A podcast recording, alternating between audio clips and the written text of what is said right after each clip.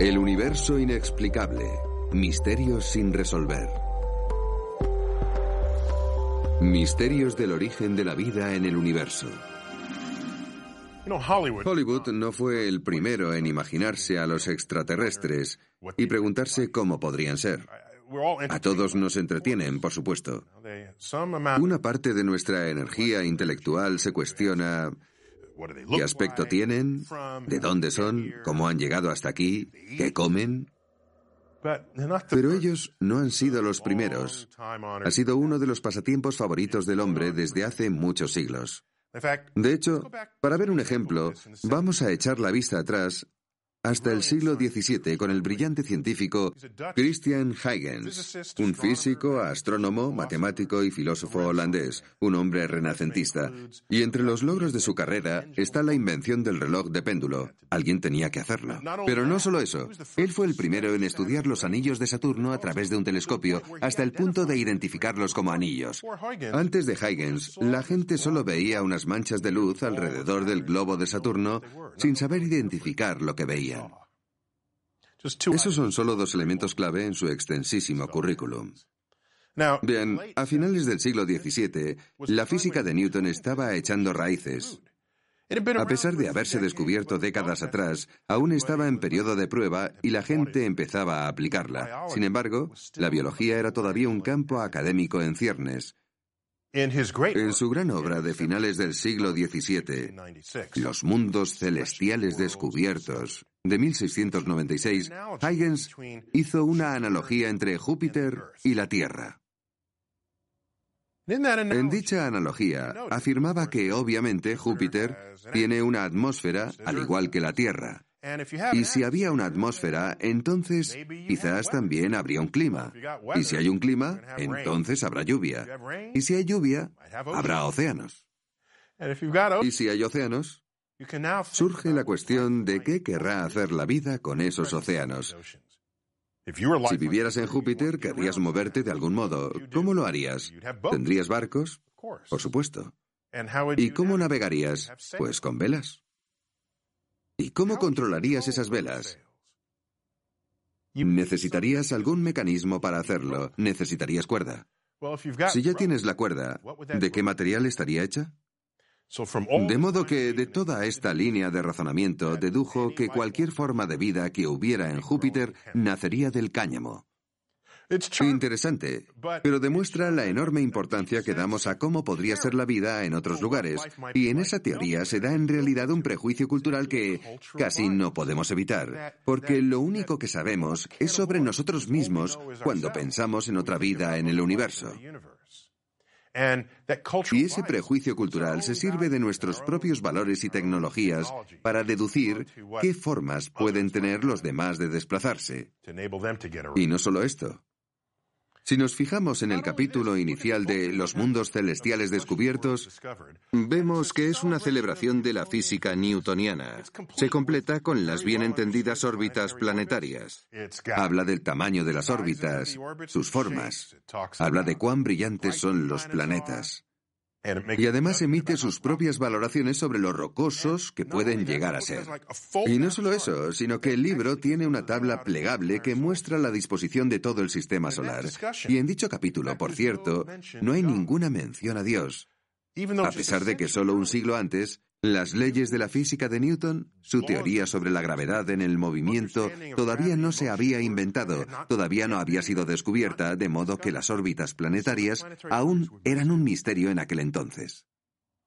Pero aquí, donde no hay ningún misterio para Huygens, no hay mención de Dios. Pero en cambio, cuando se plantea la vida en el sistema solar, plantea preguntas que no puede responder. Además, enumera los misterios biológicos de la época, tales como la complejidad de los orígenes de la vida. Bien. Algo está claro. Y es que la física del siglo XVII estaba más avanzada que la biología del siglo XVII, y por eso Huygens solo invoca la mano de Dios cuando el misterio prevalece. Supongo que nadie negará que hay algo más de artificio, algo más de milagro en la producción y crecimiento de las plantas y animales que en montones de cuerpos inanimados. Por el dedo de Dios y la sabiduría de la divina providencia es por ello mucho más claro manifestado que en los otros. Creo que la lección aquí es que sí. Siempre vamos a enfrentarnos a misterios. Siempre. En este caso en particular, se imagina cómo sería la vida en otros lugares, le gustaba mucho viajar. ¿Y cuál era la manera de viajar por el mundo en el siglo XVII? Recorrer grandes distancias en un barco, un velero. Así que se imaginaba a los extraterrestres en sus barquitos de vela. Hoy en día, ¿Cómo nos imaginamos a los alienígenas? Ya no vienen navegando, sino en sus naves espaciales, porque hoy tenemos naves espaciales. Lo que nos lleva a preguntarnos si dentro de unos siglos, con los nuevos aspectos de nuestra cultura y nuestra civilización, estaremos aplicando esas novedades al transporte de los extraterrestres del futuro. Orígenes. La pregunta más difícil que se puede plantear en una investigación científica es ¿cuál es el origen de una cosa? Y es un reto, se involucre o no la vida en dicha cuestión. Y es por una razón obvia.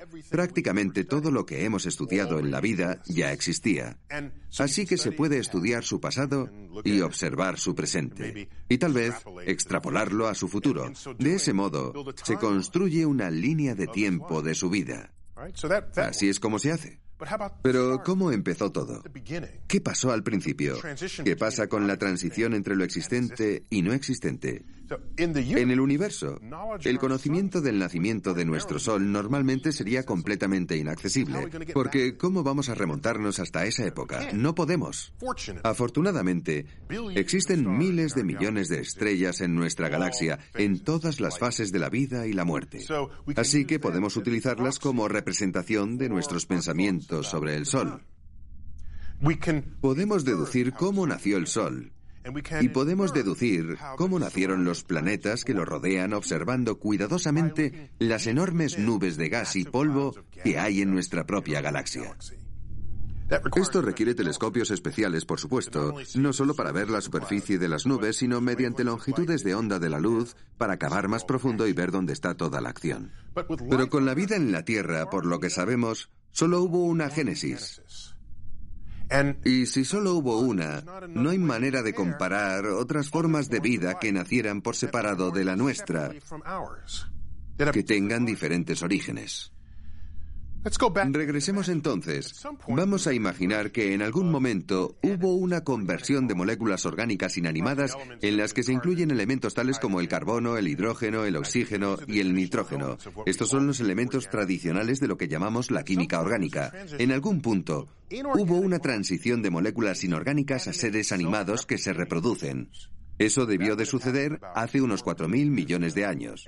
Y esa transición, hoy en día, sigue siendo inaccesible para nosotros y, por lo tanto, sigue siendo un misterio.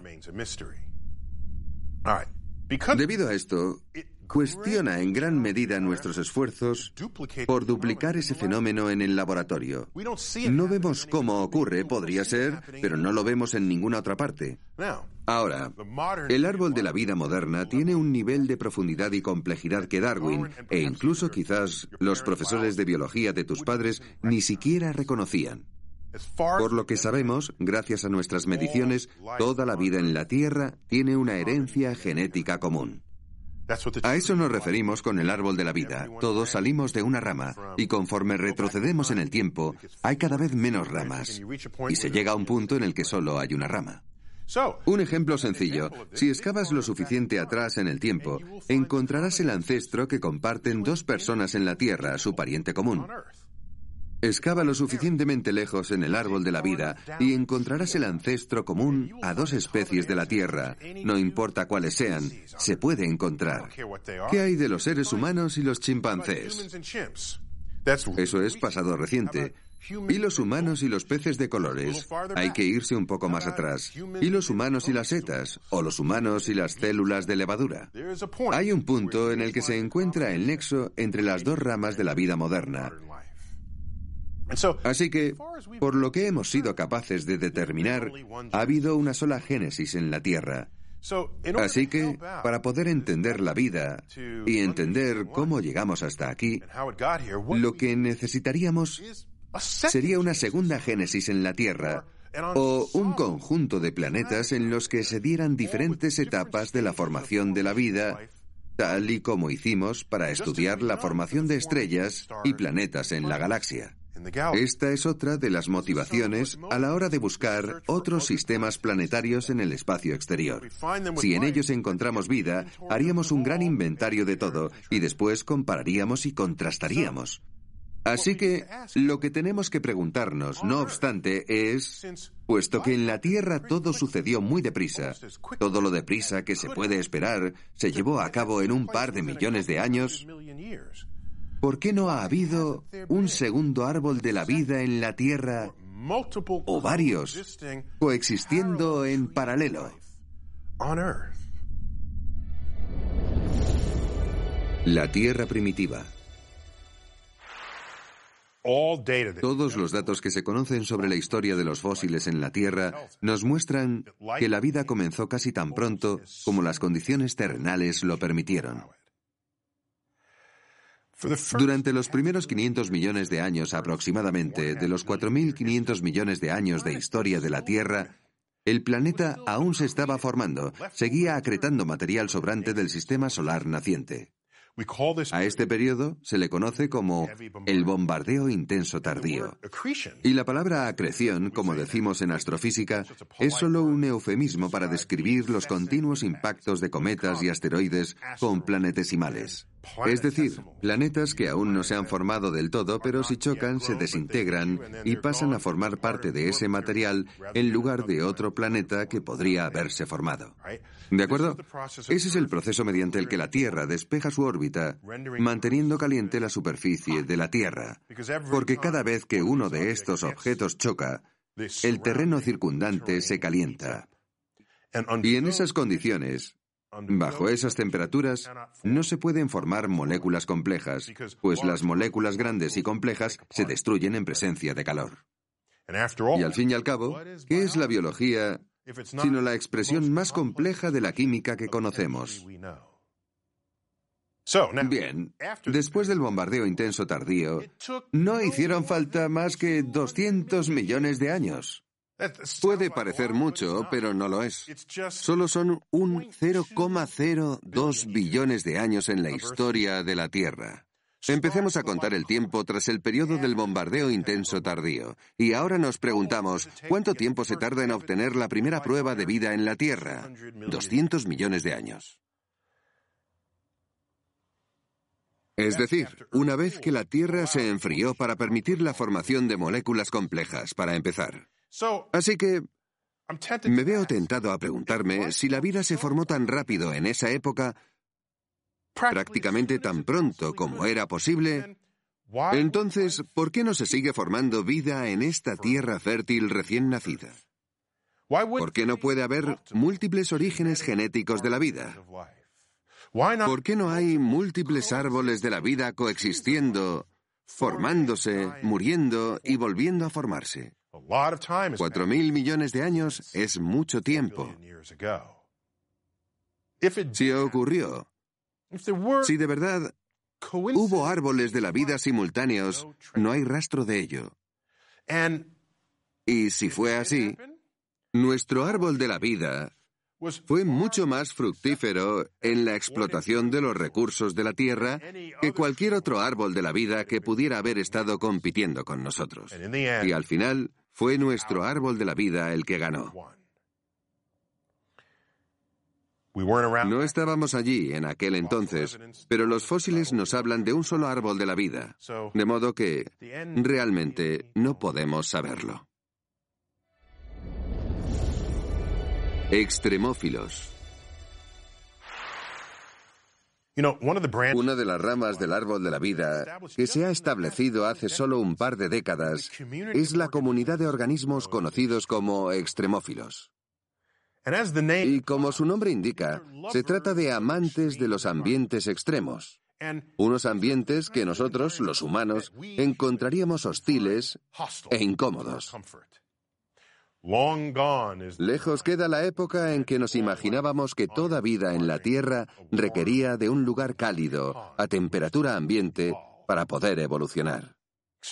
Los extremófilos prosperan en temperaturas altas, bajas, con alta acidez o baja acidez, alta presión o baja presión, todo tipo de ambientes extremos. Estos organismos pueden con todo. Les va bien.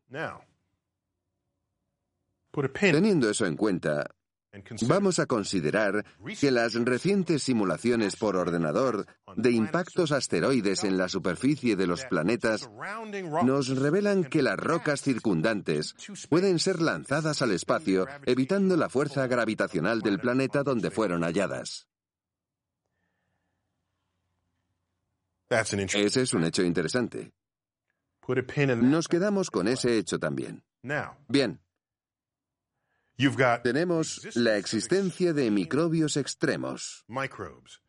Los microbios que pueden prosperar en ambientes extremos. También tenemos rocas que pueden lanzarse al espacio interplanetario lo que les permitiría algún día aterrizar en otros planetas con el tiempo debido.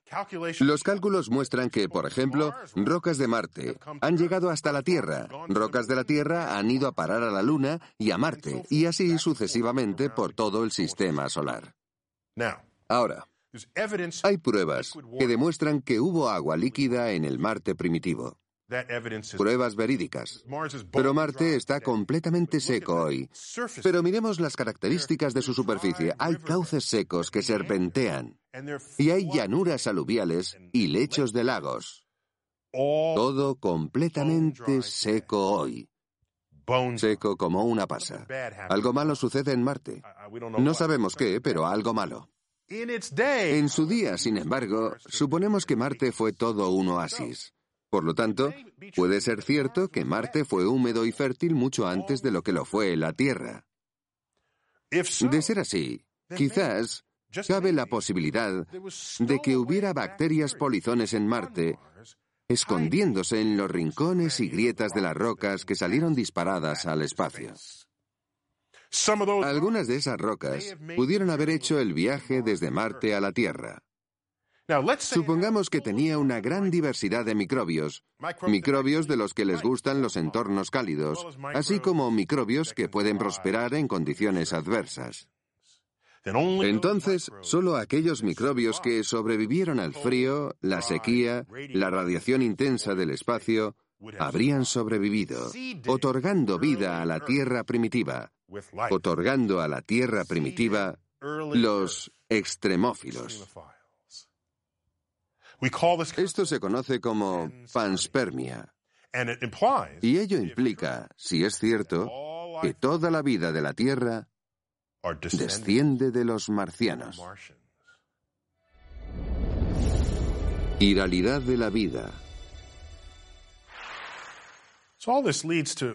Todo esto nos lleva a un par de preguntas interesantes, en mi opinión. Supongamos que encontramos vida en Marte y se basa en un ADN. Podrían darse dos posibilidades. O bien que la vida allí tenga ADN en común con la vida en la Tierra. Esa es la prueba irrefutable de que somos descendientes de los marcianos. Pero supongamos que tiene ADN y no hay un código genético en común. Eso nos revelaría que el ADN puede ser una molécula fundamental de la vida. Y si quisiéramos encontrar vida en cualquier otro sitio, tendría que ser basándonos en el ADN. Su ADN no tendría nada en común con el nuestro, puesto que no han evolucionado conjuntamente aquí. Así que, lo que sería más interesante, creo yo, sería ir a Marte y descubrir que hay vida, pero que esa vida ni siquiera está basada en el ADN. Ese sería un resultado mucho más interesante para mí, puesto que nos revelaría otra manera que tuvo la naturaleza de crear vida. Y nos diría que la vida, de hecho, no requiere de ADN. Encontró otra manera de codificar la identidad, de averiguar cómo hacer que una criatura sea diferente a otra. Si tenemos todo esto en cuenta y cavamos más profundo, lo que encontramos es que la vida en la Tierra no es sencilla. ¿Se basa en el ADN o no? Por supuesto que sí. Pero hay otro aspecto que también es cierto, del que casi nunca se habla, y es el hecho de que las moléculas complejas, casi todas ellas, tienen una especie de mano dominante. No son la misma a un lado del espejo y al otro, y sin embargo, son químicamente idénticas. Como ejemplo, si coges un guante, un guante de la mano izquierda, y lo miramos a través de un espejo, ese guante en el espejo será un guante de la mano derecha y viceversa. Por lo tanto, es posible tener un producto químico que es idéntico a otro producto químico en la teoría. Pero si lo estudiamos bien, veremos que es diferente en el espejo a lo que tú ves a este lado del espejo. Un ejemplo muy famoso, mi ejemplo favorito, es el de la molécula que da el sabor que obtenemos de la hierbabuena. Si escribimos la fórmula, es idéntica a la del sabor del comino, mismo número de átomos en la misma secuencia. Pero uno de ellos tiene la orientación de la mano izquierda y el otro el de la diestra, y nuestras papilas gustativas distinguen los dos sabores. Y por supuesto, el sabor de la hierbabuena y el comino no tiene nada que ver. No hay relación entre uno y el otro. Sin embargo, es la misma molécula. Resulta que la vida es abrumadoramente zurda las moléculas orgánicas están en los meteoritos, porque de hecho las moléculas orgánicas se pueden formar en el espacio interestelar, en el espacio intergaláctico y en el espacio interplanetario. Estas moléculas son perceptibles por todo el universo. Cuando encontramos moléculas orgánicas en los meteoritos y nos preguntamos cuántas de ellas serán zurdas y cuántas de ellas diestras, la respuesta es 50-50. Sin embargo, esas mismas moléculas, cuando nos fijamos en ellas en la vida en la Tierra y nos inclinamos por las que son zurdas o diestras, el 100% de ellas serán zurdas. Lo cual te hace plantearte, ¿habrá otro planeta ahí fuera como el nuestro, salvo porque allí sus moléculas son diestras? Es una pregunta muy interesante. ¿O por qué no hay un ecosistema coexistente en la Tierra en el que se desarrolle este régimen diestro? Entonces podemos preguntarnos, porque aún no está bien estudiado, podemos cuestionarnos, ¿hay algún tipo de ventaja de una mano sobre la otra, una ventaja inherente, ya sea en la búsqueda de fuentes o tal vez dos formas de vida si una no interactúa con la otra, podría ser que no se puede derivar el alimento de la vida con la mano derecha frente a la vida con la mano izquierda. Ese sería un planeta interesante en el que vivir. Tendrías que saber de antemano cuál es tu presa. ¿Es zurda o diestra en su construcción molecular? Es una película de ciencia ficción que aún no se ha filmado o un libro que espera a ser escrito. Yo desde luego lo compraría. La inteligencia. Tengo otra pregunta. ¿Cuán inteligentes son los seres humanos? Es curioso porque somos nosotros los que daremos esa respuesta. Y así, si definimos lo que significa ser inteligente, entonces, ¿cómo de preciso será a escala cósmica? Cuando buscamos vida inteligente en el universo, Tratamos de establecer unos criterios por los que juzgar si la civilización es o no inteligente. Y somos tan atrevidos que incluso pensamos que estaríamos en posición de comunicarnos de manera significativa con las especies vivas de otro planeta. ¿Por qué digo esto? Porque no podemos ni siquiera podemos comunicarnos de manera significativa y profunda con cualquier otra especie de la vida en la Tierra. Y los otros seres de la Tierra son criaturas con las que compartimos ADN. Lo que quiero decir es que, a pesar de que pienses que puedes hablar con tu perro, no son conversaciones profundas, no son el tipo de conversación que te imaginas teniendo con un extraterrestre. Por eso, me cuestiono nuestra audacia al decir que somos inteligentes. Podríamos mantener una conversación con cualquier otra especie inteligente. Eso es ser un poco atrevido, arrogante, de hecho. Vamos a profundizar en esto. Vamos a explorar qué significa. Vamos a comparar la inteligencia humana como la definimos con la de un chimpancé utilizando nuestras propias definiciones. Nuestro ADN es casi idéntico al del chimpancé. La diferencia es insignificante. La diferencia entre el ADN de un chimpancé y los seres humanos es menos del 1%. Por cierto, esta comparación sería válida con cualquier otro animal. De acuerdo, pero resulta más esclarecedor si nos comparamos con los chimpancés. Podría hacer la misma comparación con los perros, pero prefiero hacerlo con chimpancés porque son el pariente más cercano. Así que solo hay un 1% de diferencia entre nosotros. Y si lo pensamos, ¿qué gran diferencia puede marcar ese 1%? Escribimos poesía, tenemos la filosofía, tenemos la tecnología, tenemos la novena sinfonía de Beethoven, hemos descubierto la física cuántica, hemos construido el telescopio espacial Hubble. Pero, ¿qué pueden hacer los chimpancés más inteligentes? Básicamente lo mismo que un niño humano. Incluso se les da bien algún lenguaje de signos rudimentario. Tal vez sean capaces de apilar cajas para llegar hasta un plátano o algún otro objeto de interés. Los niños también pueden hacer eso, sin embargo, ese es el comportamiento de los chimpancés más inteligentes. Una vez más, estamos definiendo lo que consideramos ser inteligente. Ahora, imagina si quieres una especie de vida, una especie alienígena tal vez. Seguramente su inteligencia genética sea un 1% superior a la nuestra.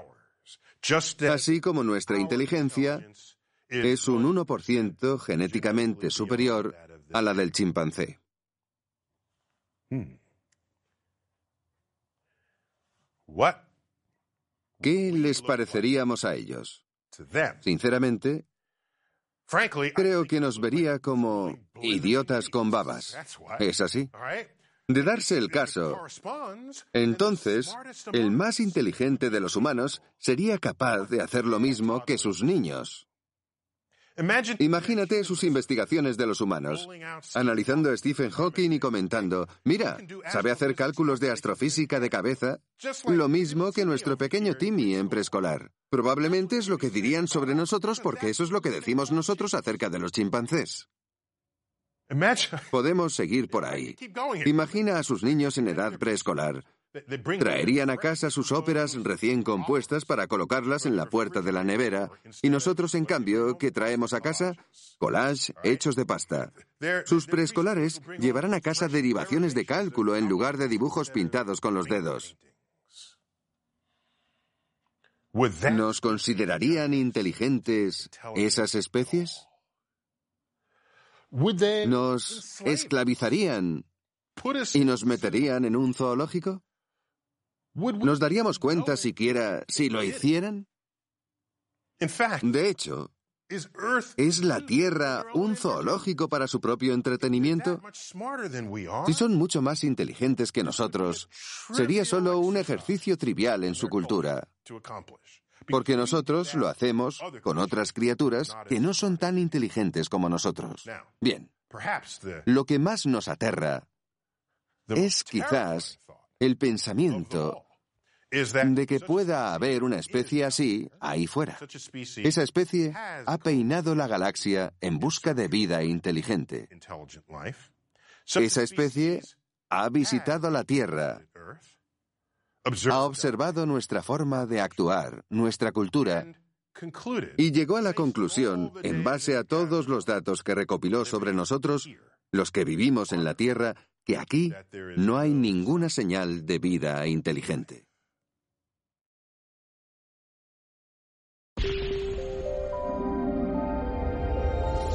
El universo inexplicable. Misterios sin resolver.